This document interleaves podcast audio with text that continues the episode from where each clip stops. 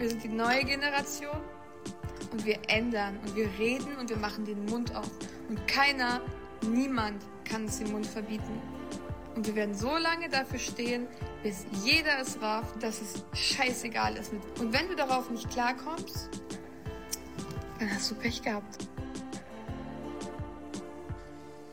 Herzlich willkommen zu einer neuen Folge Die Sicherheitsphilosophen und herzlich willkommen auch zu dem neuen Intro von der Katja Krasewitsche, die sicherlich nicht ganz passend zu unserem Thema das gesagt hat, aber äh, wir wollen heute über ein ganz besonderes Thema reden. Bevor ich das aber verrate, begrüße ich auf der anderen Seite von Berlin. Herzlich willkommen, Raphael.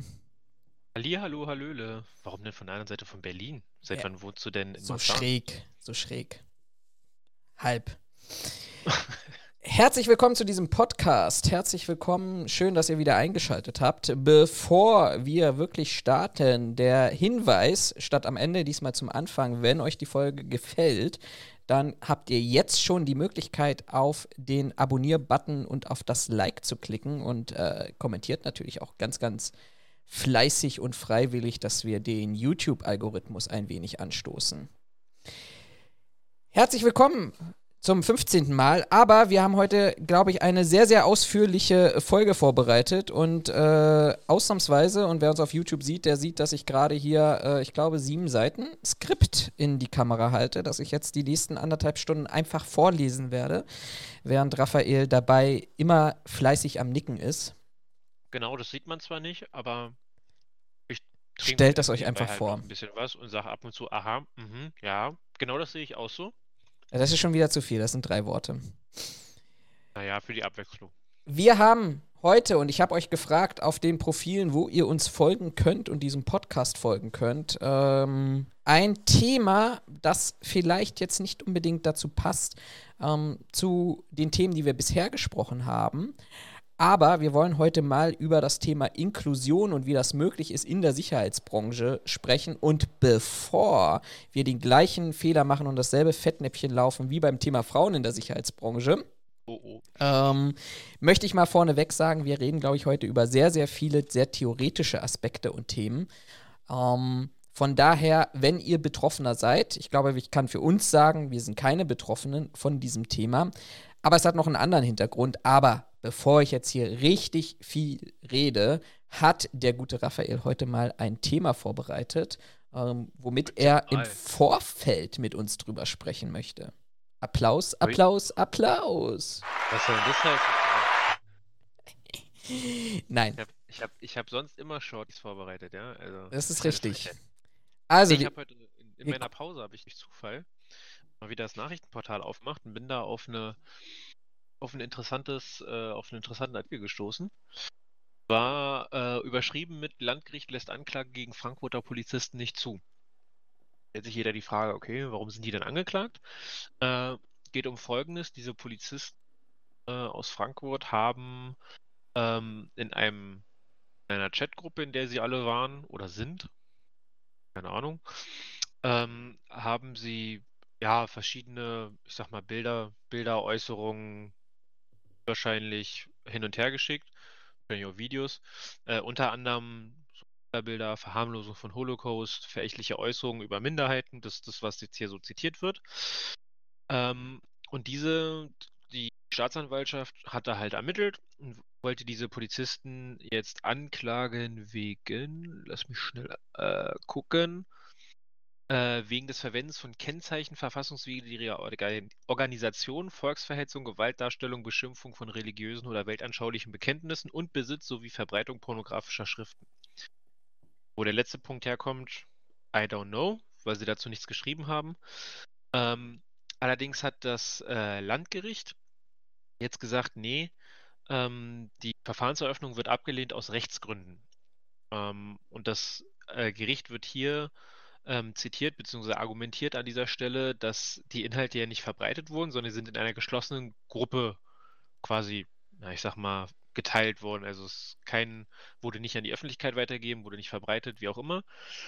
Ähm, und aus dem Grund und weil es äh, quasi, ja, weil es keine, keine, keine Verbreitung gab, äh, wird hier gesagt, naja, ähm, rassistische Züge sind hier nicht erkennbar äh, und es wird darauf äh, quasi Wert gelegt, dass ja jeder nach Artikel 5 des Grundgesetzes Recht auf Meinungsfreiheit hat. Ähm, und damit, nur weil ich das quasi in einer geschlossenen Gruppe mich darüber austausche, damit nicht automatisch ein strafbares Handeln vorliegt. Hatte ich das, äh, tatsächlich sagen die sogar, in Teilen würden die Inhalte sogar unter Satire fallen und damit unter die Kunstfreiheit. Hatte ich mich mit äh, Flo schon drüber unterhalten. Ähm, und muss ich sagen, ja, sehe ich ähnlich wie das Landgericht, dass äh, ja Chats privat ähm, äh, Privatunterhaltung sind ne, und dementsprechend nicht unbedingt äh, strafbares Handeln mit sich ziehen. Jetzt muss ich aber ein Aber hinterher schieben. Das sind ja Beamte. Also Mhm. quasi, wie man, ich glaube, es steht sogar irgendwo im Beamtenrecht oder so. Ähm, dann, damit sind es ja automatisch Staatsdiener. Und als Staatsdiener ist es ja eigentlich, wenn ich mir die Ausschreibung mal angucke, meine Aufgabe, die Freiheit, freiheitlich-demokratische Grundordnung, äh, ich glaube, anzuerkennen und auch zu verteidigen. Und da muss ich ehrlich sagen, naja, bei Beamten, die solche Sachen verteilen, wie kann das noch äh, Schutz von freiheitlich-demokratischer Grundordnung sein? Auch wenn das private Personen sind, irgendwo. Aber ich finde, das ist immer so ein bisschen, weiß ich nicht, da, da beißt die Ratte sich in den Schwanz oder die Katze in den Schwanz oder wie man das immer sagt. Mhm. Auch darüber haben wir im Vorfeld schon gesprochen. Aber ja, ähm, ich möchte mal noch eins, eins noch mal dazu ergänzen. Ähm, ich hatte vorhin schon die Vermutung, als wir im Vorgespräch äh, darüber gesprochen hatten, ähm, habe es jetzt aber auch tatsächlich gelesen, was in diesem Fall noch mal ein bisschen die Brisanz erhöht. Also ihr könnt, wir haben jetzt heute 19 Uhr, der 1. März, gläserner Postkarte, gläserner, gläserner Podcast, meine Güte. Ähm, und wenn ihr mal bei Google einfach Chats Polizei und WhatsApp eingebt, dann ist das natürlich nicht nur ein Frankfurter Problem, sondern das ist auch ein Thema, was gerade eben in äh, Freiburg in Baden-Württemberg hochgekommen ist. Oder der ein oder andere hat es vielleicht aus den Medien verfolgt in der letzten Woche aus Sachsen-Anhalt, wo angehende Polizisten eine solche Chatgruppe hatten. Oder wir können nach München gucken. Oder wir können nach Berlin gucken im letzten Jahr. Ne? Also das ist kein neues Thema. Was an dieser Sache aber tatsächlich sehr brisant ist, ist, dass es äh, eine Chatgruppe war, die eben nicht nur irgendwo in Frankfurt ähm, ansässig war, sondern das war eine Chatgruppe aus dem Frankfurter ersten Polizeirevier. Und der Kenner weiß, dass gegen diese Polizeirevier und eine Dienstgruppe aus diesem ersten Polizeirevier in Frankfurt ähm, in den letzten Jahren auch Ermittlungen gelaufen sind. Und zwar zu dem Themenkomplex NSU 2.0, wo offensichtlich, und ich glaube, der Prozess ist inzwischen abgeschlossen, Ja, gerichtlich festgestellt wurde, dass es offensichtlich angeblich ja nur ein, ein, ein äh, Einzeltäter gewesen war. Aber wenn man sich das verallgemeinert oder beziehungsweise mal vor Augen führt, dass ich da ein Polizeirevier habe, wo offensichtlich äh, Meldedaten, die auch gesperrt waren, abgefragt wurden, um rassistische, volksverhetzende, menschenfeindliche Drohnachrichten an Personen zu schicken und jetzt gleichzeitig noch dieser Chat kommt, finde ich etwas, ja, wie soll ich sagen, das hat noch mal ein anderes Geschmäckle als nur die, nur in Anführungsstrichen die Thematik äh, Nazi-Chat, um es mal so plump zu sagen. Genau, also das haben sie in dem Artikel auch geschrieben. Dieser NSU 2.0-Fall nenne ich ihn jetzt mal. Ähm, äh, da ist eine, eine Person, der, ich glaube, nachgewiesen worden konnte, dass sie vom, von diesem ersten Revier aus, also von einem Dienstrechner, diese die Adressdaten abgefragt hat. Ähm, der wurde äh, im November 22 zu fünf Jahren und zehn Monaten Haft verurteilt. Also, weil man halt sagt, der hat die Daten abgefragt, es ist davon aus, oder ich glaube, sie zwangsläufig mussten sie mir nachgewiesen haben, dass er das auch war. Und dementsprechend hat er dann halt äh, die entsprechende Strafe gekriegt. Sie schreiben aber auch drunter, dass im Prozess nicht geklärt werden konnte, ähm, ob er alleiniger Täter war oder ob es eine Tätergruppe war. Ähm, ist wohl auch nicht gelungen, die Hintergründe für diese Datenabfrage ähm, zu klären. Aber es ist halt, wenn ich halt meinen Account dafür hergebe, in Anführungszeichen, Mhm. dann muss ich dafür auch gerade stehen, wenn er mit Schabernack getrieben wird. Insofern auch in eurer, in eurem Sinne und äh, an eurer Dienststelle, wenn ihr nicht an eurem PC seid, A, sperrt ihn oder aber meldet euch ab. Für alle, die den Trick noch nicht kennen, wenn ihr den PC nur sperren wollt und keine Lust auf ewiges Klicken habt, das könnt ihr auch mit der Windows-Taste und L machen. dann wird der PC automatisch gesperrt. Ihr müsst euer, äh, euer Passwort wieder eingeben.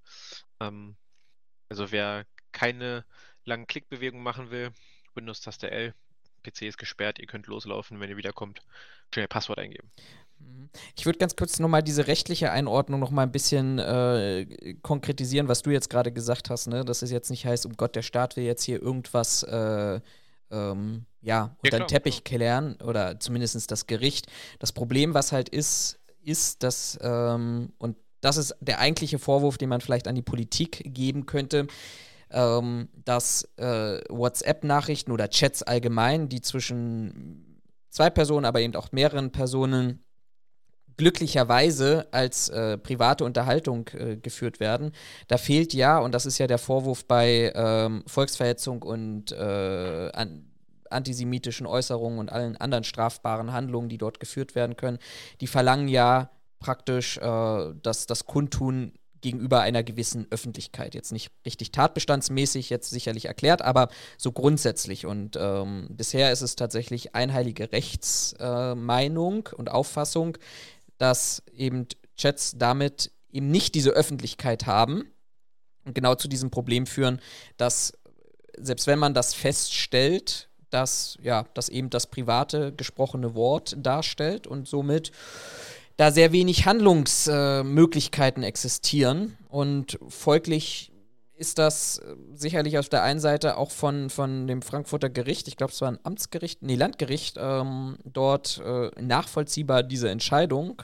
Aber ist natürlich auch schwierig. Auf der einen Seite hilft diese Klassifizierung als das privat gesprochene Wort, ne? Das ist so, das hilft uns allen im Privatleben, ne, dass unsere Chatnachrichten, wenn Raphael und ich uns streiten, er das nicht plötzlich veröffentlichen darf, weil ähm, ne, das ist dann das privat gesprochene Wort, das ist dann auch schützenswert.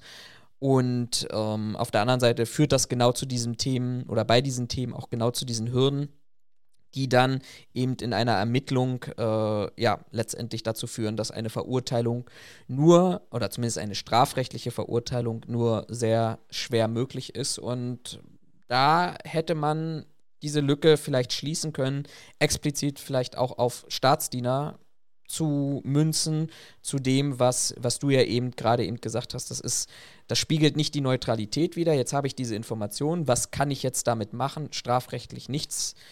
Dienstrechtlich vielleicht so das ein oder andere. Aber im Grunde, ja, sind diese Vorwürfe da, sie sind jedem bekannt, aber sie dürfen eben nicht weiter verarbeitet werden. Ich finde also grundsätzlich, ich finde es auch gar nicht verkehrt, dass solche Chats quasi behandelt werden wie, hey, wir treffen uns auf einen Kaffee und wir schnacken. Äh, finde ich irgendwo gut. Wie gesagt, bei manchen Sachen finde ich es aber, also, es, es, ist in meinen Augen ein bisschen komisch, gerade wenn es dann halt um Staatsdiener geht, ähm, wo solche, in meinen Augen, solche Äußerungen eindeutig gegen den Sinn des Beamten oder des Staatsdieners geht gesagt, ja. einer, der für den Staat arbeitet, auch noch als Exekutive, in dem Fall sogar als Polizei. Also im Zweifelsfall meine Rechte und auch die Rechte eines von mir aus eingedeutschten Bürgers ähm, vertreten soll und aus privaten Erzählungen aber da eine, ich sag mal, eine gewisse, ein gewisses, eine gewisse Neutralität fehlt, ähm, finde ich sowas immer ziemlich schwierig. Ja, also das ist, ist vielleicht auch nochmal ein ganz guter Hinweis. Damit habe ich in meinem letzten Interview im Teil 2 mit dem Dennis Elrich auch drüber gesprochen. Ähm, sicherlich nicht aus dem Chat heraus, aber dass wir natürlich sicherlich immer auch Social Media und dieses ständige, ich halte mit der Kamera auf irgendein Geschehen drauf, als gefährlich sehen und das auch von der Polizei in regelmäßigen Abschnitten und auch von der Gewerkschaft als gefährlich gebrandmarkt wird, vor allem wenn das veröffentlicht wird dann. Sicherlich Persönlichkeitsrechte, aber es hat eben genau sowas auch eben Vorteile, weil ich dann eben möglicherweise auch ein strafbares Verhalten dann eben auch dokumentieren kann und jemanden zuordnen kann. Die Frage ist, wie weit kann das verwendet werden? Ich bin kein Jurist. Das ist sicherlich auch schwierig, wenn unerlaubte Videoaufnahmen plötzlich auftauchen oder unerlaubte Tonaufnahmen aus dem Einsatz heraus. Aber es, es, es, es muss dazu führen, dass es ein, auch ein Korrekturfaktor für die Fehlerkultur, wobei ich Fehlerkultur äh, an dieser Stelle bei solchen Vorwürfen schwierig finde als Begriff, muss ich ehrlicherweise auch so ein bisschen sagen. Aber was mir im Nachgang auch nochmal so ähm, äh, eingefallen ist, nachdem wir beide darüber gesprochen haben, ich finde, es ist auch eine, es ist eine absolut beschissenes Signal an diejenigen, die sagen, hey, ich bin jetzt in so einer Chatgruppe, weil es beispielsweise eine Ausbildungsgruppe ist, aus meinem Studiengang oder mal aus meinem Ausbildungsjahr. Und jetzt bin ich wirklich jemand, der sagt, ich möchte damit nicht konfrontiert werden und dann lese ich solche Artikel und dann höre ich solche Urteile beziehungsweise eben solche Urteile nicht und dann werde ich mir möglicherweise auch als angehender Polizeibeamter oder als Polizeibeamter, der in so eine Chatgruppe gerutscht ist, sicherlich auch zweimal überlegen, vor allem beim, beim Chorgeist, der möglicherweise in der Polizei auch herrscht. Naja, also wenn ich meinen Vorgesetzten oder eine Strafverfolgungsbehörde nicht darauf hinweisen kann, dass es dort zu Chats gekommen ist oder zu Chats gekommen ist, dass ähm, die die äh, verfassungsfeindlich sind, die antisemitisch sind, die volksverhetzend sind, weil ermittlungstechnisch wird da nicht viel rauskommen, äh, dann werde ich sehr wahrscheinlich vielleicht auch die, die Angst größer sein, ausgeschlossen zu werden, ohne dass diejenigen, die tatsächlich dort ja, diesen, diesen Mist verbreitet haben, am Ende des Tages auch eine, eine, wie soll ich sagen, keine, keine Konsequenzen spüren werden. Und ich finde, das ist, das ist eigentlich von all dem, das, das, das schlimmste Signal, was man damit senden kann. Ja, was ich halt auch irgendwie ein bisschen schwierig finde, es gibt, also zum hier in, in Berlin, ich denke mal in Frankfurt wird es nicht anders sein. Ich sag das mal so ganz spitz, die Polizei ist ja nicht reinrassig. Ja, nicht nur Deutsche. Also, ja, die brauchen eine deutsche, obwohl, stimmt gar nicht, die brauchen, glaube ich, eine deutsche Staatsbürgerschaft. Ich weiß gar nicht, dürfen EU, nee, EU-Bürger dürfen nicht. Nee, ich glaube, du brauchst deutscher, deutscher, deutscher Staatsbürger sein. Genau. Aber davon abgesehen, du kannst ja trotzdem äh, Wurzeln in sonst wo haben. Solange du die deutsche Staatsbürgerschaft hast, darfst du ja zur Polizei. Ähm, da muss ich ehrlich zugeben, finde ich es auch gegenüber den eigenen Kollegen irgendwie schwierig, wenn du weißt, also ob du es weißt oder nicht, aber im Zweifelsfall hast du einen Kollegen, von dem du nicht weißt, okay, hat der jetzt was gegen mein Aussehen, wofür prinzipiell du erstmal nichts kannst, außer du stylst du die Haare zu einem Igel und am liebsten grell, grell blond oder grell grün. Aber so jetzt gerade so diese, ich sag mal, äh, genetischen Merkmale kannst du ja nicht, also kannst dich ja nicht gegen wehren, aber wenn es dann unter Kollegen schon losgeht, von wegen so, ja, mit dem arbeite ich nicht gerne zusammen, weil der ist Türke, so nach dem Motto, nicht auch schwierig. Also mit dem ja, ziemlich beschissenes Gefühl für den eigenen Kollegen. Ja. Und was ein, was ein Kollege mir mal erzählt hat, der ist, ähm, der kommt ursprünglich aus Sachsen. Habe ich den, weil der relativ häufig auch nach Hause fährt, weil er ja auch Familie und so weiter da hat, wenn ich zu dem auch sag mal, also nichts dagegen, dass du in Berlin arbeitest, aber warum arbeitest du denn in Berlin und nicht quasi in Sachsen, wo du halt gelebt hast. Also bist ja extra für diesen Job hierher gekommen. Und ich dachte, ja, das liegt daran, äh, ich wollte da einfach weg, wo ich mir denke, okay, krass, was passiert? Mhm. Und er meinte, es ist egal, wo du hingehst äh, und egal mit wem du redest, selbst bei Leuten, von denen man das nicht erwartet, äh, an einem bestimmten Punkt in einem Gespräch kippt es um mit ja und die Ausländer und die Minderheiten und Pipa, wo er meinte, da ist ganz, ganz viel ähm, ja, so, so Vorurteile und auch so ein bisschen Fremdenfeindlichkeit, wo er sagt, hat er keine Lust mehr drauf? Ja. Er hat auch keine Lust, als Einzelner ständig äh, dazustehen und zu sagen, nee, das ist aber nicht, wie du das erzählst. Ich meinte, das ist, das ist ganz, er findet es ganz schlimm und er ist der Meinung, es ist auch schlimmer geworden in den letzten Jahren. Äh, und deswegen hat er gesagt, nee, will er nicht mehr, will er sich nicht antun, will er sich nicht mit belasten. Deswegen ähm, hat er für sich die Entscheidung getroffen, äh, quasi nach Berlin zu ziehen und hier zu arbeiten. Und wenn er seine Familie sehen will, halt die Fahrzeit auf sich zu nehmen. Wo ich mir auch dachte, okay, krass. Ich hatte das schon mal irgendwo gelesen von Jugendlichen, die da so ganz große Probleme mit haben. Äh, aber dass das äh, quasi inzwischen so weitreichend ist, dass ich sag mal, ganze Gesellschaftsschichten quasi das, das Bundesland verlassen, weil sie sagen, nee, ich möchte mir das nicht mehr antun, ich will nicht, will da nicht ständig gegen ankämpfen müssen als Einzelner, finde ich schon, also finde ich echt krass. Mhm. Ähm, ich will nochmal auf das, kurz auf das erste eingehen, was du gerade gesagt ja. hast, mit, mit dem äh, ja, Personen mit Migrationshintergrund. Ich nenne sie jetzt mal so, wobei das sicherlich der Gruppe dann nicht gerecht wird innerhalb der, der Polizei. Ähm, ich habe mich bis, bis letztes Jahr, Februar, gefragt, wie, wie das eigentlich funktionieren kann. Und die Berliner Polizei ist, glaube ich, ein ganz gutes Beispiel dafür, dass wir hier, ich glaube, ich, ich, nagelt mich jetzt nicht darauf fest, aber ich glaube, ich habe mal irgendwas gelesen, wir sind nahe bei 50 Prozent äh, Anteil äh, Personen mit Migrationshintergrund oder migrantischen Wurzeln irgendwann mal und ähm, Deutschen. So blöd Äh, vor allem, wenn wir jetzt gleich über Inklusion reden wollen, aber anderes Thema.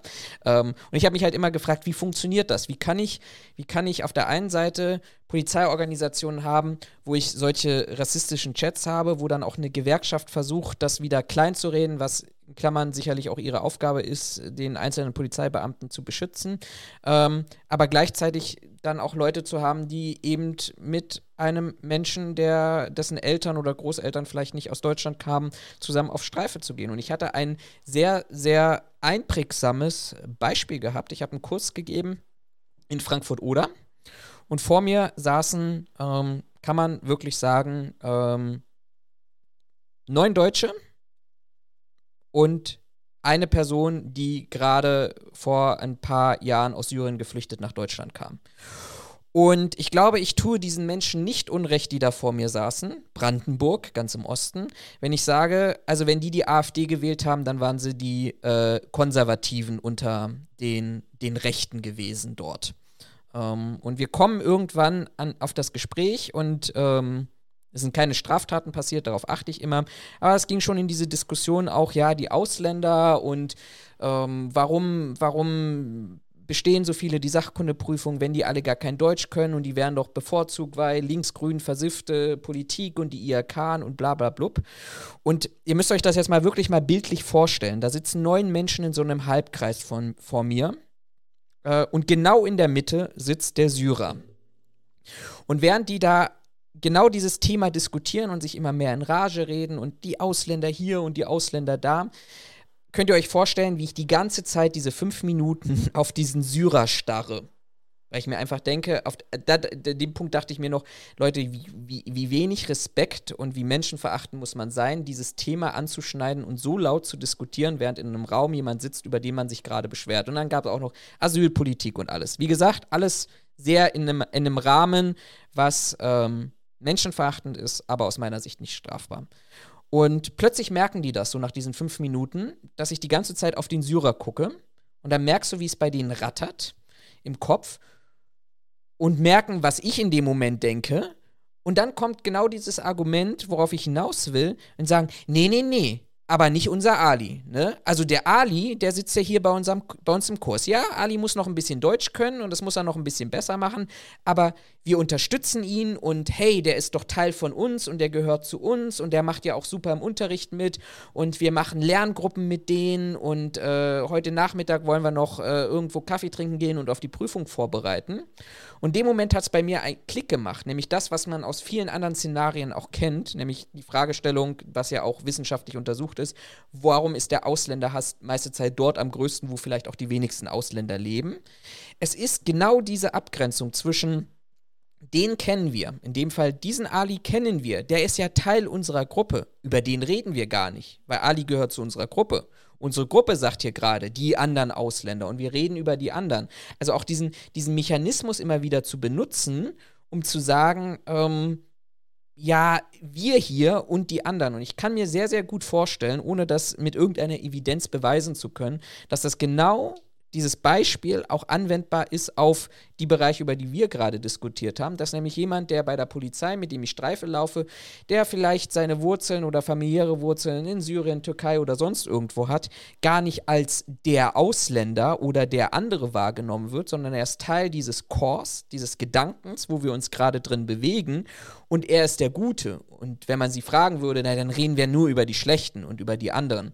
Und das finde ich fast noch gefährlicher, als wenn sich jemand hinstellt und sagt, äh, die Ausländer kriegen alles in den Arsch geschoben und, äh, weiß ich nicht, Deutschland soll mit denen überschwemmt werden und was es da nicht alles an Argumenten gibt. Ja, ich weiß, was, weiß, was du meinst und auch worauf du hinaus willst. Es ist immer wieder spannend zu sehen, wenn du dann so eine, so eine Fälle hast von, ja, aber nicht der. Mhm. Genau. Okay, also alle anderen, die ausländisch aussehen, nur der nicht weil den kennst du ja. Die anderen kennst du zwar nicht, deswegen sind die alle böse, aber den, den du kennst, der ist gut. Richtig, ja. Ja. Äh, wenn man seine Gedanken nicht weiter wirft als drei Schritte. So sieht das aus. Aber das ist auch Teil des Problems, nämlich, und das ist die wunderbare Überleitung zu dem Thema, mit dem wir heute sprechen wollen, wir müssen mehr über ja, Berührung sprechen, Menschen vermischen, Gruppierungen vermischen, Leute zusammenbringen. Und ich hatte dir im Vorfeld, und das ist jetzt ein bisschen getrickst vielleicht, ähm, ich habe ja dir im Vorfeld gesagt, ich würde ganz gerne heute über das Thema Inklusion sprechen. Nicht ganz uneigennützig, weil ich da gerade in einem anderen Projekt dran bin. Aber ich finde, das ist grundsätzlich auch die Frage ist relativ wichtig. Und wenn du jetzt sagst, du hast weiterhin voll Bock auf dieses Thema, dann würde ich da direkt einsteigen. Du meinst das Thema, das du mir zugeschickt hast? Und wofür ich dich zwinge, jetzt mit mir hier zu reden, richtig. Ja, zwingen ist jetzt äh, mal weit hergeholt, weil wenn ich gesagt habe, nö, habe ich keinen Bock, dann würde ich jetzt ausmachen und du kannst alleine drüber reden. Ähm, von daher, wirklicher Zwang ist das ja nicht. Äh, ja, klar, können wir sehr gerne machen. Ich bin Ähm, gespannt, wo wir am Ende enden. das bin ich auch gespannt, weil das ist äh, Ergebnis dieses Podcasts und natürlich, ich kann es nicht oft genug sagen, eure Kommentare, eure Meinung, euer Feedback an dieser Stelle soll natürlich genauso relevant an, werden.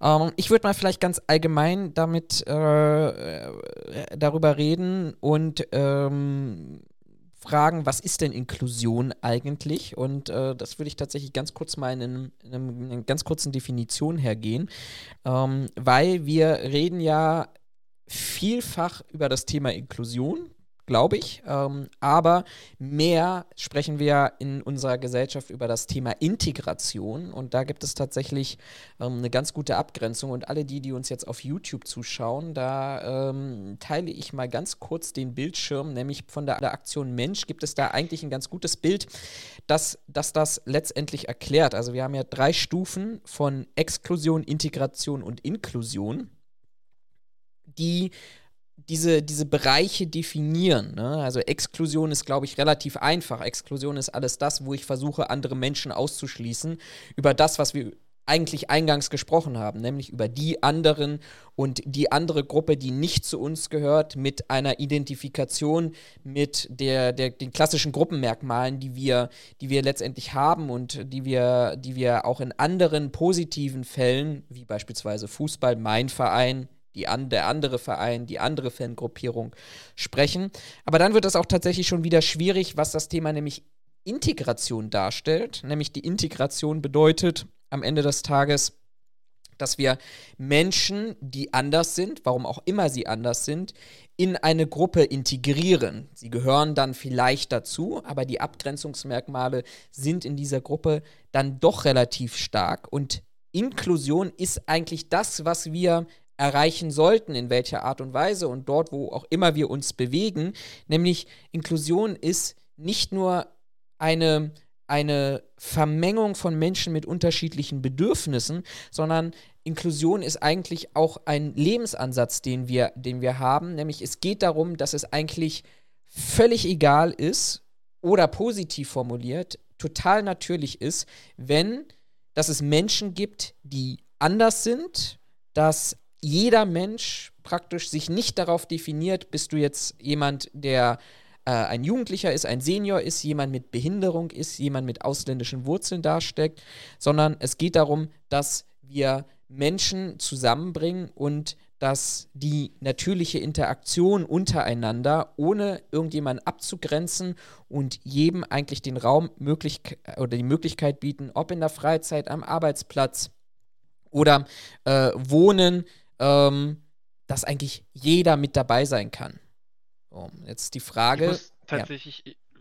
kurz bevor du, bevor du weitermachst, ich muss tatsächlich ähm, gestehen, ähm, ich finde die den ersten Satz aus der Definition von Aktion Mensch ganz gut. Inklusion bedeutet, dass jeder Mensch ganz natürlich dazugehört. Sagt ja eigentlich alles äh, aus. Also auch der Satz danach. Oder anders, Inklusion ist, wenn alle mitmachen dürfen. Genau. Muss ich ehrlich zugeben, für mich war das mehr oder weniger immer die, die von Integration. Also jeder darf mitmachen. Und Inklusion habe ich bisher tatsächlich ganz spezifisch nur für Menschen mit Behinderung ähm, oder nur mit Menschen mit Behinderung assoziiert. Ähm, die, die, Definition geht ja dann quasi auch dahin zu sagen, okay, gilt halt im ganz Speziellen für äh, Personen mit Behinderung, ne, dass man die mit sage ich mal. Ähm, aber dass Inklusion eigentlich von seiner Definition her schon heißt, jeder darf mitmachen, da muss ich zugeben, hatte ich bisher auch ein Wissensdefizit. Mhm. Also ich glaube. Inklusion sich ja explizit je nach der Definition, wenn ich so wie ich es jetzt hier äh, ausgelesen habe, sich ja explizit auch äh, besonders mit den Menschen mit Behinderung äh, beschäftigt. Genau. Ähm, ich glaube, das lässt sich, Integration ist ja immer so ein Thema, was wir ähm, gesellschaftspolitisch mit Migration, Asyl und allem drum und dran irgendwie definieren. Aber, und das ist tatsächlich heute das Thema, wo, wo wir vielleicht den Fokus nachher auch nochmal drauflegen wollen, wir wollen heute tatsächlich auf das Thema Behinderung ähm, eingehen. Und das kann man, glaube ich, relativ einfach diese Abgrenzung zwischen Integration und Inklusion ähm, machen, wenn man sich anschaut. Schauen wir uns zum Beispiel so einen Bahnhof an.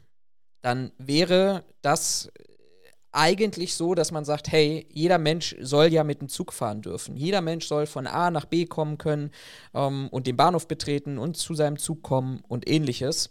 Ähm, da ist aber nur noch mal die Unterschied zur Integration, weil auch da sagt ähm, Aktion Mensch, naja, Integration erfordert, dass sich der Mensch mit Behinderung weit, weitgehend den vorhandenen Gegebenheiten anpasst. Ich würde das so mal interpretieren mit ähm, dem Beispiel, dass ich sage, ja, okay, wenn die Bahn sagt, pass auf, wir möchten natürlich auch Menschen mit Behinderung fördern, können aber den Bahnhof nicht barrierefrei ausbauen, dann ähm, bieten wir dir die Möglichkeit, hey, ruf doch einen Abend vorher an, wenn du morgens mit dem Zug fahren willst, damit wir dir einen Service-Mitarbeiter stellen, der dich von A nach B bringt.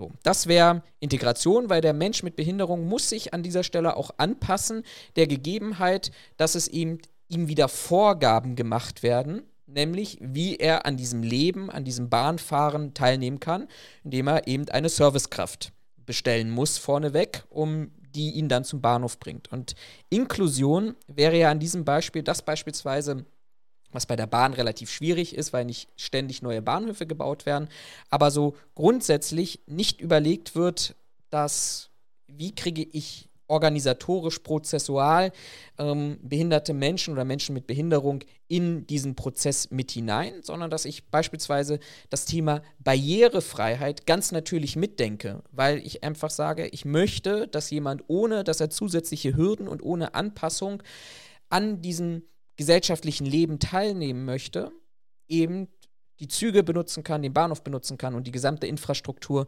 die dort hinterhängt. Und ähm, ich glaube, wir sind sehr weit heute auch noch davon entfernt, dass das so ein natürlicher Prozess ist, aber deshalb ähm, passt das, um diesen Bogen zu schlagen auf den, den Satz, den du herausgehoben hast. Ne? Inklusion bedeutet, dass jeder Mensch ganz natürlich dazu gehört, dass ich mir vielleicht nicht nur organisatorisch, sondern vielleicht schon im, auch im baulichen und technischen Bereich genau diese Gedanken mache, ähm, wie ist, kommt jemand, der eingeschränkt ist und kann an diesem Leben teilnehmen ohne immer wieder, vielleicht das nochmal als Nebensatz, damit konfrontiert zu sein, dass er anders ist damit, weil mein Kumpel kann die Treppe hochlaufen und steigt den Zug ein, aber ich brauche 24 Stunden Vorplanung und muss dann auch tatsächlich hoffen, dass der Service-Mitarbeiter morgen nicht krank ist und an den Termin denkt und ähm, ich bin halt an der Stelle anders und kann dann vielleicht auch nur um 19.30 den Zug nehmen und nicht plötzlich spontan sein und sagen, hey, 19.15 fährt einer oder ich sitze mit meinen Kumpels hier noch mal eine Stunde länger und fahre erst 20.30.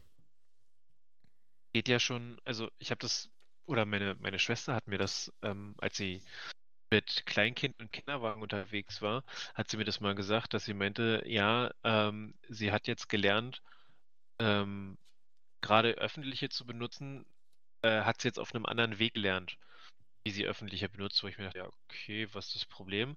Wo sie sagte, naja, ähm, es ist schon wieder ein paar Jahre her, aber wo sie meinte, wenn ich mit dem Kinderwagen unterwegs bin, ist es halt nicht normal oder es ist nicht selbstverständlich, dass einem jemand hilft. Es immer wieder Leute, die einen fragen, hey, kann ich helfen? Aber ähm, meinte, es, es war halt einfach nicht selbstverständlich, dass sofort jemand da ist und sagt, hier komm, ich helfe dir den Kinderwagen tragen. Und wo sie sagt, ich habe nicht die Kraft, äh, irgendwie auf mein Kind aufzupassen ne, oder das Kind im Kinderwagen mit dem Kinderwagen runterzutragen, ohne dass ich selber Angst habe, dass ich dabei stürze und im Zweifelsfall mir und dem Kind was passiert. Und sie meinte, das hat dazu geführt, dass sie stellenweise anders gefahren ist, weil mhm. sie nur bei bestimmten Bahnhöfen sicher wusste, dass es da einen Aufzug gibt und im besten Fall der auch noch funktioniert oder gegebenenfalls sie halt die Rolltreppe benutzen kann, um den Kinderwagen darauf zu stellen. Ähm, was halt dazu geführt hat, dass sie manche Verbindungen, die schneller und kürzer gewesen wären, nicht genutzt hat, weil sie sagt, okay, ich weiß, da ist kein Fahrstuhl, da komme ich mit meinem Kinderwagen quasi nicht weiter und mich darauf verlassen, dass mir jemand hilft, was halt nicht immer sofort klar ist, wollte sie halt nicht, weil im Zweifelsfall hätte das, meinte sie, im Zweifelsfall stehst du dann halt zehn Minuten, bis mal jemand dir hilft, beziehungsweise äh, du vielleicht jemanden gefunden hast, der dir Ja. hilft. Viele laufen an sowas ja auch einfach dran vorbei, ähm, wo sie auch meinte, also im Endeffekt, meine, meine Schwester hat keine Behind keinen Behinderungsgrad und ein Kind haben ist ja auch kein Behinderungsgrad, aber wo du auch schon da siehst, du musst nicht mal eine Behinderung haben, ähm, also eine körperlich, seelische, wie auch immer, ne, so wie es äh, auch definiert wird, äh, um quasi gehindert zu sein, äh, normal am Leben teilzunehmen. Und ein Kinderwagen ist ja äh, in Anführungszeichen eine Hürde, weil ist, je nachdem, welche Ausführung, relativ groß, du hast ziemlich viel Zeug dabei, ist nicht, ist halt kein Rucksack äh, und kann dann schon mal ganz schnell zu in gewisser Art und Weise zu Problemen führen. Ja. Fand ich schon, fand ich schon interessant, als sie es damals erzählt hat. Vor allem, wenn du jetzt das, diesen Schritt weiter denkst, dass ich, so wie du es ja auch eben auch gesagt hast, ne, es ist nur ein Kinderwagen, ähm, Genau. wo ich im Zweifelsfall vielleicht auch wirklich nochmal Alternativen habe, weil sonst alles gut ist und es mir vielleicht nicht schwerfällt, eine Station weiterzufahren, weil dort der Aufzug gerade funktioniert und dann halt eben, weiß ich nicht, 500 Meter zurückzulaufen. Ähm, das sieht halt bei Menschen tatsächlich äh, dann anders an aus. Ähm, und ich glaube, worüber wir auch reden müssen, weil das hat sich für mich auch in der Vorbereitung auch noch mal so herausgestellt. Und das ist, glaube ich, das, das, das ist auch wirklich völlig wertfrei gesagt, weil ich selber darauf reingefallen bin.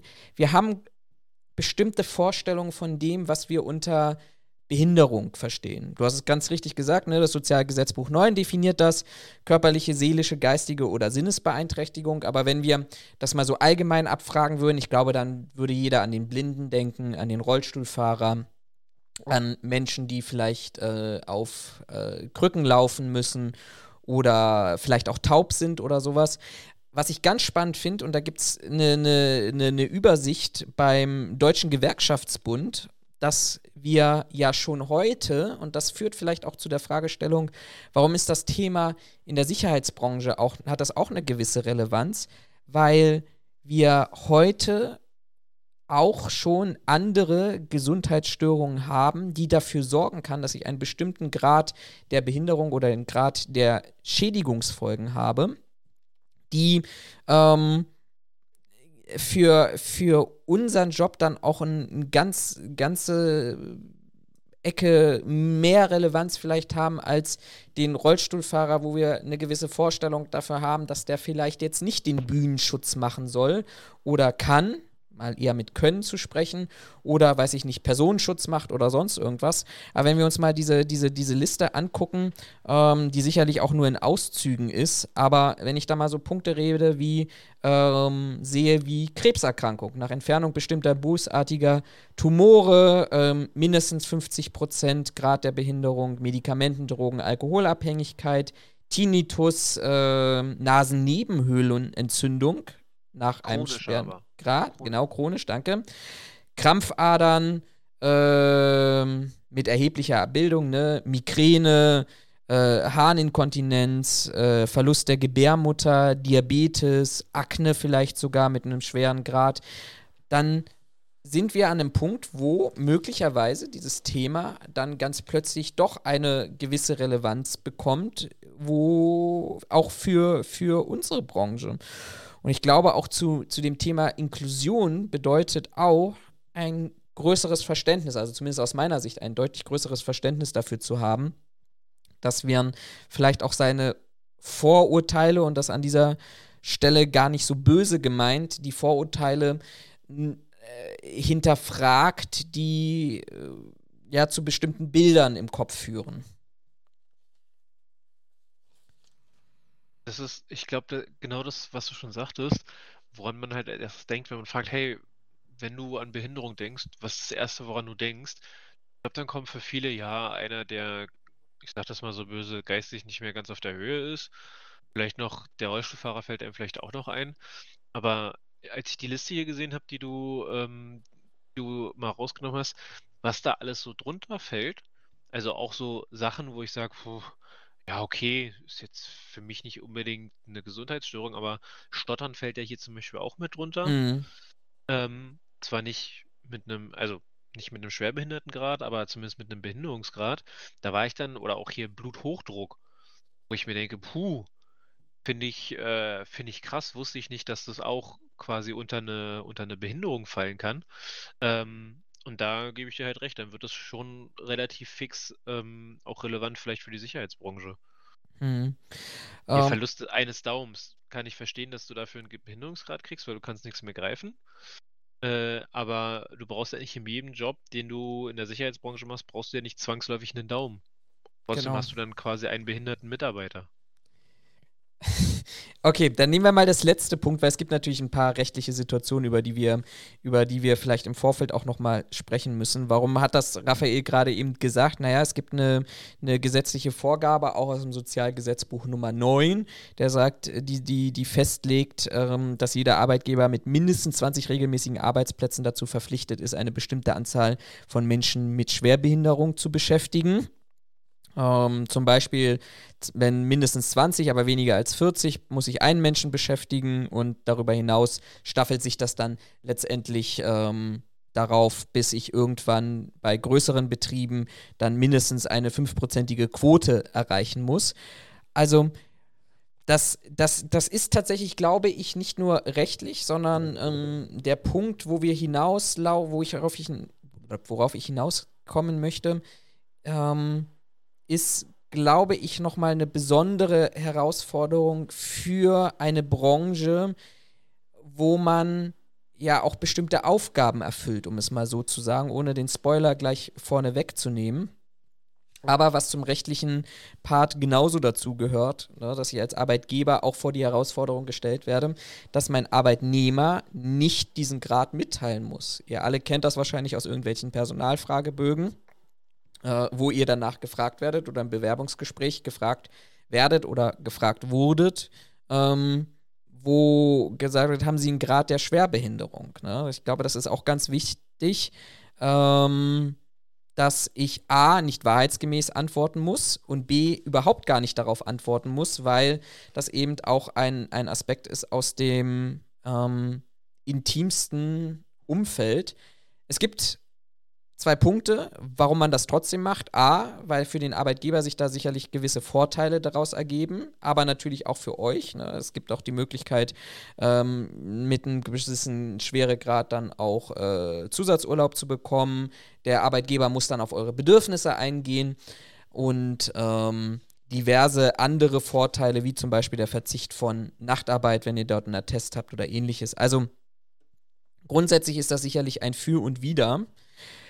Aber, und das war so dieser Gedanke, der mich dann in der Vorbereitung auch getrieben hat, wir reden ja nicht am Ende des Tages über einen Büroarbeitsplatz, ähm, wo bestimmte Behinderungen vielleicht eine gewisse Relevanz spielen oder eben nicht spielen, weil ähm, der Arbeitsplatz rollstuhlgerecht ausgebaut ist ähm, und es eigentlich egal ist, ob ich an meinem Schreibtisch sitze, äh, auf dem Bürostuhl sitze oder im Rollstuhl sitze. Aber ähm, warum wir dieses Thema aufgemacht haben, ist ja, dass wir in der Sicherheitsbranche ja auch bestimmte Tätigkeitsfelder haben, bestimmte Bereiche haben, wo das möglicherweise auch kritisch werden könnte. Wolltest du da jetzt von mir einen Einwand haben? Ja, das wäre jetzt so der Einsatz von dir. Ach so, okay, ich dachte, du führst das jetzt noch weiter aus, deswegen war ich jetzt so still.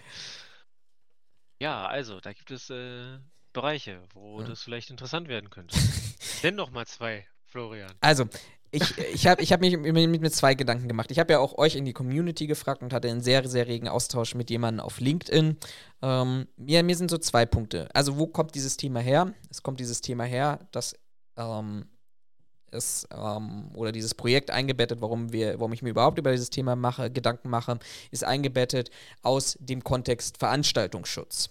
Ähm, und jetzt sind wir in diesem spannenden Bereich, dass wir eigentlich sagen könnten, naja, wenn ich, wenn ich jetzt dieses Vorurteil nehme und darüber, worüber wir gerade eben gesprochen haben, Grad oder Behinderung verbinden mit dem, was wir alle uns irgendwie typisch davor haben, dann wird das schwer, Bereiche in dem Veranstaltungsschutz zu finden, ähm, in denen ich sagen könnte, jo, da setze ich einen Rollstuhlfahrer ein, da setze ich einen Blinden ein, da setze ich einen, ähm, weiß ich nicht, einen Gehörlosen ein, um praktisch A, meine gesetzliche Quote erfüllen zu müssen, aber B, um eben auch inklusiv zu sein, nämlich zu sagen, naja, die Teilhabe, dass jemand auch in einer Veranstaltungssicherheit unterwegs ist, sollte ja ganz natürlich sein. Also da beißt sich die Katze in den Schwanz, beziehungsweise da gibt es auch, auch rechtliche Hürden, könnte ich mir vorstellen. Ja, ich hätte jetzt bei solchen Sachen, also jetzt gerade bei den Tätigkeiten, die du angesprochen hast, hätte ich tatsächlich äh, als erstes jetzt wieder argumentiert, naja, da sagt ja aber der Paragraph 34 äh, Gewerbeordnung, dass 34a, du. 34a, dafür prügel ich meine Teilnehmer immer. Wo, 34a, prügel die doch, ich bin nicht dein Teilnehmer. Im Endeffekt, der 34a ist ja auch Teil des 34. Also, ist ja nur ein Buchstaben dran. Ähm, also gehört ja zur Gruppe der Paragraph 34, 34er der GWO. So, ähm, aber im Endeffekt sagt dir der Paragraph aus, dass du körperlich und geistig geeignet sein musst. Jetzt kann man darüber diskutieren, was eine Geeignetheit ist. Aber wenn, ähm, weiß ich nicht, wenn du viel durch die Gegend laufen musst oder, weiß ich nicht, äh, ständig Treppen hoch und runter rennst, hätte ich jetzt gesagt, als Rollstuhlfahrer wird es schnell schwierig. Ja, richtig. Also, dass dir die körperliche Eignung für so eine Tätigkeit fehlt, was jetzt nicht heißen soll, dass der grundsätzlich ungeeignet ist, im Sicherheitsdienst oder im Veranstaltungsschutz zu arbeiten. Aber äh, für einige Tätigkeiten fällt er halt raus. Und ich glaube, viele Arbeitgeber ähm, sehen relativ schnell eher Hürden, als dass sie überlegen, wo kann ich den denn geeignet einsetzen. Hm. Ja. Ähm, das, was du gerade eben gesagt hast, das ist ja ähm, Chance und Fluch zugleich. Ne? Ich bleibe genau. ich bleib, ich bleib jetzt mal bei diesem Beispiel, wir kommen mit diesen Vorurteilen in dieses Thema hinein. Und dann habe ich auch noch einen Paragraph 3 der äh, Unfallverhütungsvorschrift Nummer 23 und das ist das, was du gerade eben gesagt hast, eine körperliche und geistige Eignung. Genau. Ähm, und Steht dann beim 34er auch bin ich, äh, bin ich plötzlich, bin ich plötzlich genau an diesem Punkt, dass ich als Arbeitgeber sage, ja, warte mal, ich, ich denke bei Behinderten nur über äh, an Rollstuhlfahrer, blinde Taube. Und dann weiß ich noch ganz düster, irgendwann beim 34a habe ich mal gehört, der Mitarbeiter muss körperlich und geistig geeignet sein. So. Und dann komme ich plötzlich an die No-Go-Grenze. Und ich glaube, das ist ja jetzt auch genau diese, das ist aber auch ein Lösungsansatz, weil wir finden ja die Unfallverhütungsvorschriften die stehen ja nicht im luftleeren Raum, sondern wir sind ja hier in der Arbeitssicherheit, wo ich ja sowieso grundsätzlich eine Gefährdungsbeurteilung machen muss. Für jeden Arbeitsplatz, gegebenenfalls für jede Funktion auf diesem Arbeitsplatz etc. Wenn ich jetzt aber, und da sind wir nämlich bei diesem Thema Inklusion ähm, dabei, wenn ich das aber natürlich sehe, also wenn ich anfange, mich auch als Arbeitgeber darüber Gedanken zu machen, dass Behinderung nicht gleich Behinderung ist, sondern wenn wir diese Punkte aufzählen, dass ich da sehr wohl bestimmte Abgrenzungen habe, die oder äh, Gesundheitsstörungen habe, die am Ende des Tages möglicherweise ja ähm, nicht dementsprechend, wo ich eine, eine ähm, vorurteilshafte äh, Behinderung sehe, dann komme ich aber, glaube ich, auch relativ schnell an die Lösung heran, weil ich bin ja am Ende des Tages muss ich ja sowieso gucken, was sind die Anforderungen für einen Arbeitsplatz, was ist das Anforderungsprofil für den Arbeitsplatz und daraus abgeleitet natürlich, oder basierend darauf sind ja natürlich auch die dort auszuführenden Tätigkeiten. Mhm. Ähm, und wenn ich, und das ist, glaube ich, die größte Herausforderung, die wir im Wach- und Sicherheitsgewerbe haben, ist, dass das Thema Arbeitsschutz eine ganz untergeordnete Rolle spielt. Ne, wenn ich dann auch schon, darüber haben wir auch schon in irgendeinem Podcast gesprochen, ich weiß gar nicht mehr in welcher Nummer, wenn ich darüber rede, dass ähm, ich dann Bilder sehe von Sicherheitsdiensten, wo der Mitarbeiter immer gleich gekleidet ist, immer mit der gleichen Ausrüstung, immer mit den gleichen Schuhen, immer mit der gleichen Hose, dann kannst du da relativ schnell ableiten davon, dass dort keine Gefährdungsbeurteilung erfolgt wird äh, oder erfolgt ist, weil es jeder Arbeits es Arbeitsplatz unterscheidet sich. Ich habe andere Gefährdungen, ich habe eine andere Tätigkeit, ich muss da anders vorgehen. Und das ist auch genau diese Chance, ähm, die ich an dieser Stelle auch sehe. Wenn ich meine Mitarbeiter kenne und auch genau weiß, was habe ich denn überhaupt für Tätigkeiten in diesem Bereich, dann kann ich mir schon darüber Gedanken machen, wofür ist welcher Mitarbeiter denn eigentlich geeignet. So, ich mache jetzt mal ein blödes Beispiel. Wenn wir jetzt das nehmen, was du jetzt gerade gesagt hattest, das Thema Stottern zum Beispiel dann kann ich mir überlegen, ja, der wird vielleicht an einem, in einem Empfangsdienst als Doorman möglicherweise nicht gut geeignet sein. Ich mache das jetzt mal sehr pauschal, weil ähm, auch dort gibt es sicherlich Unterschiede. Aber hey, warum soll ich den denn nicht nachts in einem Revierdienst einsetzen, wo ich Verschlusskontrollen mache? Da tut seine Behinderung an dieser Stelle überhaupt, spielt da überhaupt gar keine Rolle, weil in dem sehr, sehr, sehr wahrscheinlichen Fall, dass äh, oder dass, dass er sich da mit jemand unterhalten wird, ist, ein, ist sehr, sehr unwahrscheinlich möglicherweise. Kann ich mir Gedanken drüber machen, okay, wie viel muss er vielleicht mit einer Einsatzleitung oder mit einer NSL kommunizieren äh, und wie ist der Grad dort. Aber im Grunde habe ich hier plötzlich einen Arbeitsplatz gefunden, der für diese Gesundheitsstörung möglicherweise total geeignet ist. Und wenn ich dann so anderes lese, wie zum Beispiel, wenn ich einen Behinderungsgrad habe wegen einer äh, Krebserkrankung und äh, dort ähm, möglicherweise der Mitarbeiter auch wieder arbeiten kann, hey, warum kann der nicht an jeder anderen Position arbeiten und hat zwar einen, Be einen Behinderungsgrad, aber am Ende des Tages diese Form der Gesundheitsstörung wird möglicherweise überhaupt gar nicht ähm, darauf ähm, irgendwie Einfluss nehmen. Und äh, wenn wir dann noch sowas haben wie, weiß ich nicht, Akne oder sowas, ja, dann wird das wahrscheinlich nicht mein High-Premium-Veranstaltungsmitarbeiter äh, sein, aber ich finde unzählige andere Positionen, wo ich diese Mitarbeiter einsetzen kann. Also das ist tatsächlich am Ende des Tages, glaube ich, ähm, grundlegend und einführend gar nicht so dieses Problem. Ich habe tatsächlich gerade noch mal, als wir als wir davon gesprochen haben, der äh, beispielhafte Rollifahrer im Veranstaltungs, ähm, äh, Veranstaltungssegment.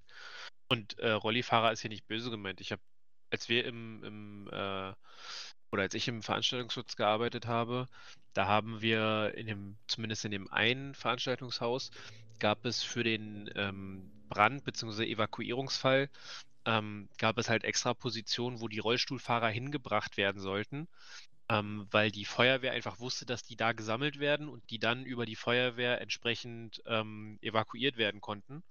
Ähm, und da haben wir diese, da gab es eine extra Position für, also eine Person, die sich dann nur um die Rollstuhlfahrer gekümmert hat. Und die Position haben wir halt einfach abgekürzt mit, du bist heute für die Rollis oder Rollifahrer zuständig. Also ist nicht böse gemeint. Ähm, da habe ich gerade tatsächlich überlegt, wo könnte man einen Rollstuhlfahrer in diesem Veranstaltungshaus einsetzen? Ohne dass die Position nicht ausgeführt wird, wie sie, ähm, wie sie quasi auch von normalen Personen ausgeführt wird. Also ohne irgendwelche Nachteile für, ich sage jetzt mal, den Kunden.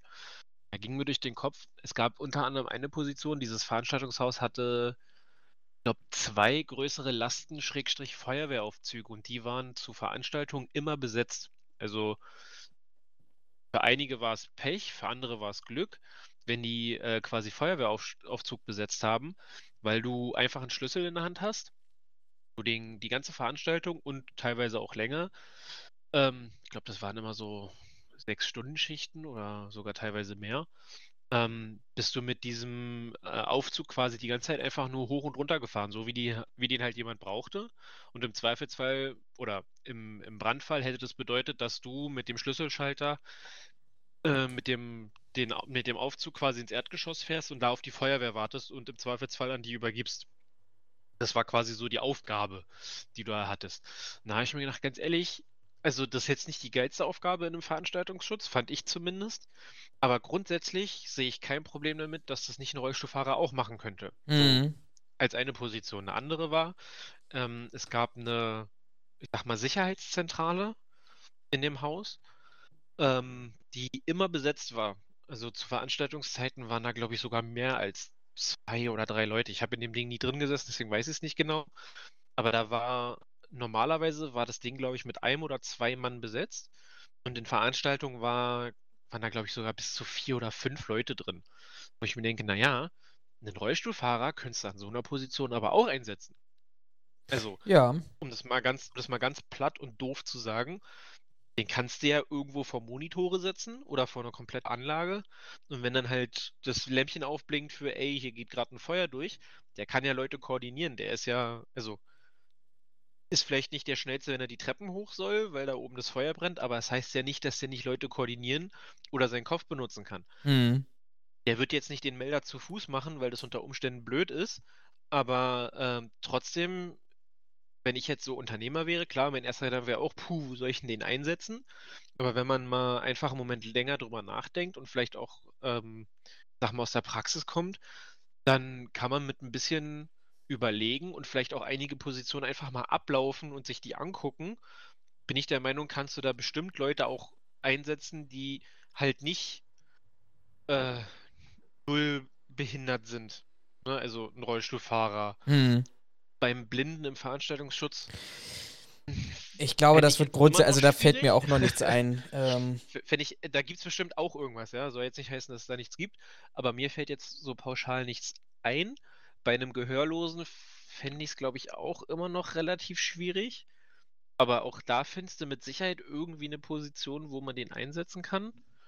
Ähm, von daher ist es nicht unmöglich. Man muss sich halt nur einen Kopf mal machen und überlegen, äh, wo man die Leute einsetzen kann. Ja. Da sind mir jetzt halt als erstes, es gab auch Positionen, wo du äh, andere Fahrstühle besetzt hast, die haben dann, ich glaube, in die, äh, in die, in die VIP-Bereiche geführt oder in die Premium-Bereiche geführt da stand halt auch immer einer, der in Anführungszeichen auf diesen Fahrstuhl aufgepasst hat, im Zweifelsfall den Fahrstuhl für Kunden, für, für, äh, für Gäste schon gerufen hat und der halt Bändchenkontrolle gemacht hat, wo ich sage, ja, kann auch ein Rollstuhlfahrer machen und im Zweifelsfall, das sehe ich zumindest, könnte in meinen Augen sogar ein Gehörloser machen, weil der muss ja nicht hören. Also klar, wenn er angesprochen wird von Gästen, weil die den irgendwas fragen, dann ist doof. Aber so rein für die eigentliche Tätigkeit, die, er, die die da ausgeführt haben, bin ich der Meinung, waren, äh, äh, wären diese zwei Personengruppen in meinen Augen da mhm. durchaus ähm, möglich gewesen. Zumindest soweit, dass man es mal äh, testen kann. Ja, also Ge Ge Gehörlosigkeit, das, das, da würde ich tatsächlich noch mal, das, das würde ich noch mal separat ein bisschen betrachten, weil da gibt es auch noch von der Arbeitsstättenverordnung heraus äh, spezielle Anforderungen ähm, im Kontext äh, der Alarmierung beispielsweise durch eine Brandmeldeanlage oder ähnliches. Wir hatten damals einen Koch gehabt in einem Hotel, das ich betreut habe, der war gehörlos gewesen und für den haben sie Teile der Brandmeldeanlage umbauen müssen, weil der ja eben, also A sagt die entsprechende Verordnung, du hast ja heute auch schon für nicht gehöreingeschränkte Menschen ja die Blitzleuchte und den Signalton, damit du eben, weil du A, nicht immer durch die Blitzleuchte alarmiert werden kannst, äh, weil du es immer siehst in deiner Tätigkeit und gleichzeitig ein akustisches Signal hast. Deshalb hast du ja diese Doppelung. Die fällt ja, diese Doppelung oder diese Redundanz fällt ja beim gehörlosen Menschen weg, aber auch da gibt es heute schon technische Möglichkeiten, was ich beim Kunden vielleicht dann schwierig finde ähm, zu implementieren. Der hat äh, einen Vibrationsalarm in der Tasche gehabt, zum Beispiel. Das heißt, okay. wenn die Brandmeldeanlage ausgelöst hat, haben sie das darüber geklärt, ähm, dass, dass der ähm, eben dann das akustische Signal, was er nicht wahrnehmen konnte, dass die Blitzleuchte sehen, die sehen konnte und gleichzeitig äh, durch den Vibrationsalarm ähm, alarmiert wurde, sodass du das hinkriegst. Ähm, aber du, du hast gerade was ganz Wichtiges gesagt und ich will das nochmal betonen, damit das hier nicht untergeht. Ich glaube, und das ist ja auch Ziel der Inklusion, dass ich das nicht als Herausforderung sehe, sondern im ersten Schritt, glaube ich, ja, müssen wir über Integration reden, weil wir diese Stufe noch nicht erreicht haben. Ich sehe das auch so ein bisschen als Stufenmodell. Erst integrieren und dann habe ich ein inklusives Unternehmen. Ähm, aber so wie du es eben sagtest, wenn ich mir einfach mal Gedanken darüber mache, beziehungsweise mal meinen Geist schweifen lasse, dann komme ich ganz, ganz schnell an den Punkt, dass ich feststelle, ja, so einfach ist das nicht. Und ich nicht überlege, dass wir das in ganz vielen anderen Situationen heute schon machen. Nämlich zum Beispiel, das kennt jede Führungskraft, wie viele Mitarbeiter plötzlich nicht mehr lange stehen, nicht mehr lange laufen können oder ähnliches. Die müssen gar keinen Behinderungsgrad vorweisen, sondern sage ich, naja, dann finde ich für den eine bessere Position und eine andere geeignete. Und wenn ich das automatisiert sehe, und auch in meinem Gedankengang und vielleicht auch in der Kundenakquise sehe oder in, in, in, der, äh, in der Gefährdungsbeurteilung durch meine Fachkraft für Arbeitssicherheit, dann wird das ein ganz, ganz automatisierter Prozess, wo ich dann nachher weiß, hey, da kann ich den hinstellen, da hinstellen. Aber ich glaube, die größte Herausforderung ist A, dieses, dieses, diese Blockade im Kopf aufzugeben und B, ähm, das auch als Chance zu sehen und nicht nur als Problem und da muss ich mich halt eben auch mit Arbeitsschutzvorschriften beschäftigen. Ohne zu sagen, dass wir das jetzt hier alles abschließend äh, analysiert und äh, bewertet haben. Aber es soll eine Chance darstellen, dass es eben Möglichkeiten gibt, die dort ähm, auch eine Möglichkeit aufbieten. Ja, das auf jeden Fall. Also, wie gesagt, man muss sich halt einfach mal, ich finde, in, in solchen Fällen muss man, je nachdem, was für eine, per wenn man davon weiß, ne, wir hatten ja gerade schon das Thema, man muss es dem Arbeitgeber nicht offenlegen, zumindest so lange nicht, wie es, äh, wie war das formuliert, äh, wie die der Aufgabe, die ihm übergeben, äh, überstellt wird, äh, die nicht einschränkt. Aber äh, wenn ich als Arbeitgeber Bescheid weiß, dass ich jemanden mit einer mit einem Behinderungsgrad habe, dann denke ich, ist es ja auch grundsätzlich nicht verkehrt, mit dir mal ins Gespräch zu gehen, sagen, du pass auf, ich würde dich da und da einsetzen. Ähm, wo möchtest du denn, also was wäre denn dein Wunsch, wo eingesetzt ja. zu werden? Und im Zweifelsfall muss man sich halt einfach mal hinstellen und muss es einfach mal ausprobieren. Genau. Dann muss man halt, ja, das ist immer Arbeit und Arbeit ist, der Mensch ist ein, ist ein Gewohnheitstier und vor, vor allen Dingen ist der Mensch faul. Klar, Arbeit ist immer doof, aber im Zweifelsfall ähm, gucke ich halt, ob eine, vielleicht auch eine Wunschposition von meinem Mitarbeiter, ähm, ob das so funktioniert und teste das vielleicht in einer etwas kürzeren Schicht, einfach mal um zu gucken, ob es geht. Ähm, und im Zweifelsfall dann halt jemanden da zu haben, der dann im, übernehmen kann, wenn ich feststelle, okay, das funktioniert nicht, wie ich mir das vorstelle. Hm, einfach um mal auch zu gucken, ob es geht, ob es nicht geht. Also da so ein bisschen, ich sag mal, äh, experimentierfreudig oder neugierig zu sein. Ähm, und dann halt einfach auch mit dem Mitarbeiter zu gucken, so, okay, traust du dir das zu? Ja, tust du. Okay, dann lass uns gucken, ob, ob es auch wirklich funktioniert. Also ob du dich dann auch wirklich wohlfühlst, deinem Selbstvertrauen. Und ob wir sagen, okay, ja, von unserer Seite passt es auch. Ähm, und dann einfach mal ausprobieren. Ich habe das in letzter Zeit immer häufiger ähm, gehört und gesehen. Ähm, auch bei einem guten Freund von mir, der ein bisschen unglücklich mit seinem aktuellen Job war, wo ich dann auch erst dachte, naja, hm, wie kann man das denn jetzt machen, dass, oder wa was kann man denn da machen, ähm, dass er wieder glücklicher mit seinem Job ist? Und da waren dann äh, seine Vorgesetzten tatsächlich auch so, dass sie gesagt haben, hey, ähm, in erster Linie geht es uns darum, dass wir äh, quasi an dir festhalten können, dass du uns nicht abwanderst und dass du aber halt auch äh, irgendwo Bock auf deinen Job hast, weil bringt uns ja nichts, wenn du die ganze Zeit genervt bist und gestresst und das hier irgendwie niemanden voranbringt sondern äh, uns ist ja schon daran gelegen, äh, dass unsere Mitarbeiter auch zufrieden sind, wo man halt einfach mal ins Gespräch gegangen ist. Man hat sich darüber ausgetauscht und am Ende äh, hat man halt eine Lösung für beide Seiten gefunden. Also das Unternehmen kann ihn behalten, muss aber jetzt halt damit leben, dass äh, er sagt so, okay, nee, ich würde gerne mal was anderes machen. Mhm. Und selbst da haben sie eine Lösung gefunden, wo er wo halt gesagt wurde, hier, ich würde gerne das und das machen. Und die gesagt haben, jo, alles klar, ähm, dann lassen wir dich dahin gehen, da brauchen wir sowieso jemanden und du würdest da auch hinpassen. Es ist jetzt nicht so, weiß ich nicht, der hat nicht, keine Ahnung, der hat jetzt nicht Informatik studiert und will jetzt neuerdings in der Rechtsabteilung arbeiten, sondern ist schon, äh, sag mal, ein, ein äh, angelehnter, angelehnter Zweig, wo er jetzt hinwechselt. Aber wo es halt auch einfach nur darum ging, einfach miteinander reden, einfach mal Karten auf den Tisch legen und dann halt auch als Unternehmen zu sagen, gut, der Mitarbeiter ist gut, ich will den nicht verlieren. Äh, muss ich halt mal gucken, ob ich den nicht eventuell woanders hinsetze, wo er glücklicher ist, wo ich ihn aber auch immer noch, ähm, ich sag mal, zweckmäßig äh, gut einsetzen kann. Ja. Warum soll das dann nicht funktionieren? Also, Und ich würde sogar das, ich würde das sogar noch mal ein bisschen weiterspannen, nämlich in Richtung ähm, auch mal mit dem Kunden reden. Wenn ich beispielsweise als, ich sag mal, kleines mittelständisches Unternehmen gar keine Erfahrung damit habe, aber zum Beispiel einen großen Kunden betreue, hey, warum soll ich denn nicht auch mal auf diesen Kunden zugehen und sagen, pass mal auf, ihr müsst heute schon diese Quote erfüllen.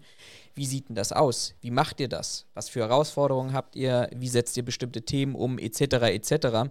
Ähm, aber da sind wir genau wieder in diesem, diesem Kontext, was wir, glaube ich, eingangs gesprochen haben. Ich, ich muss das für natürlich halten, mich da mit anderen Menschen und mit anderen Unternehmen und auch mit diesen Menschen auseinanderzusetzen, weil wenn ich mhm. jetzt alleine wieder mir Gedanken darüber mache, um Gottes Willen, wie soll das alles funktionieren, ja, dann bin ich auch schon wieder exklusiv, weil ich binde den Menschen, um den es geht, gar nicht mit ein. Vielleicht, wenn ich ihn einbinde, ja, dann bin ich vielleicht integrativ im Unternehmen, aber dann habe ich doch schon mal einen Riesenschritt nach vorne gemacht im Vergleich zu ganz anderen Unternehmen, um dort dann eben, ja, das vielleicht auch als, und im schlimmsten Fall, wenn ich das nicht aus Motivation mache, also in einer intrinsischen Motivation, hey, dann habe ich wenigstens äh, einen, Vorteil im, im Wettbewerb, weil ich auf dem Arbeitnehmermarkt auch andere Menschen anspreche mit meiner, mit meinem Unternehmen. Du auf jeden Fall. Bin da voll bei dir. Ich würde, ich würde noch mal zwei Punkte, weil ich glaube, das ist wichtig, darauf auch noch mal einzugehen. Es gibt nämlich auch noch zwei kleine Dämpfer, über die wir kurz sprechen müssen. Ähm, die gibt es ja immer. Die gibt es ja immer. Jetzt kommt der Downer zum Schluss. Nein. Mhm. Ähm, ich muss mir natürlich genauso aber auch Gedanken machen, ähm, dass wir auch einen Paragraph 5 in der DGUV-Vorschrift 23 haben, nämlich der Verbot, das Verbot berauschender Mittel wo im Allgemeinen das immer nur mit Alkohol und Drogen im Kontext gebracht wird. Ähm, bitte nicht vergessen, dass da eben auch entsprechende Medikamente eine Rolle spielen können. Das heißt, ich muss mit, mit meinem Arbeitnehmer sowieso reden darüber und muss vielleicht auch nochmal, auch wenn ich das vielleicht nicht aktiv abfragen kann, muss ich aber auch das wieder mit einbeziehen, ähm, wenn er bestimmte Medikamente nimmt, die möglicherweise ich sage da immer so, Gradmesser, ne, darfst, darfst du noch Fahrzeuge führen oder nicht, ähm, die, die, die dort einen, einen Einfluss haben können. Also es ist, ich muss trotzdem, und da sind wir wieder beim Thema Kommunikation, darauf eingehen. Und der zweite Punkt, den ich gerne auch nochmal als Hinweis mitgeben möchte, ist natürlich auch das Thema Mitarbeiterschutz. Ähm, klar kann ich sagen, hey, das ist ein Arbeitsplatz, wo ich zum Beispiel jemanden mit, was nehmen wir denn hier, weiß ich nicht, Bluthochdruck habe oder mit Diabetes ähm, ab einem bestimmten Grad oder ab einer bestimmten Schwere, da muss ich mir natürlich auch Gedanken drüber machen, dass vielleicht das kein klassischer Einzelarbeitsplatz ist per Definition, DGUV-Information 100, aber ich vielleicht dennoch, weil ich jetzt einen Mitarbeiter dort einsetze, der in einem vielleicht unwahrscheinlichen Fall aber wo zumindest die Wahrscheinlichkeit besteht, dass der zu erheblichen gesundheitlichen Problemen kommt und dann andere Hilfe braucht als vielleicht ein, und jetzt machen wir es mal ganz pauschal, gesunder, in Anführungsstrichen gesunder Mitarbeiter, dass ich da in eine Situation komme, dass ich vielleicht für diesen andere Überwachungsmaßnahmen bei diesem Arbeitsplatz äh, generiere, die ein anderer Mitarbeiter vielleicht nicht hätte. Da bin ich vielleicht nicht ganz inklusiv, weil es für mich an dieser Stelle nicht normal ist, aber ich glaube, es ist dann der Arbeitsschutz oder der Mitarbeiterschutz steht da höher als, als die, ähm, die Fragestellung, bin ich jetzt 100% inklusiv oder fehlen mir noch ein paar Prozent, aber der Mitarbeiter kommt dann am Ende des Tages gesund nach Hause.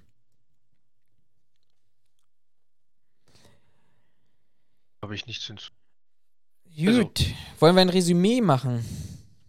Können, können, können wir gerne machen, ja. Was nimmst du mit?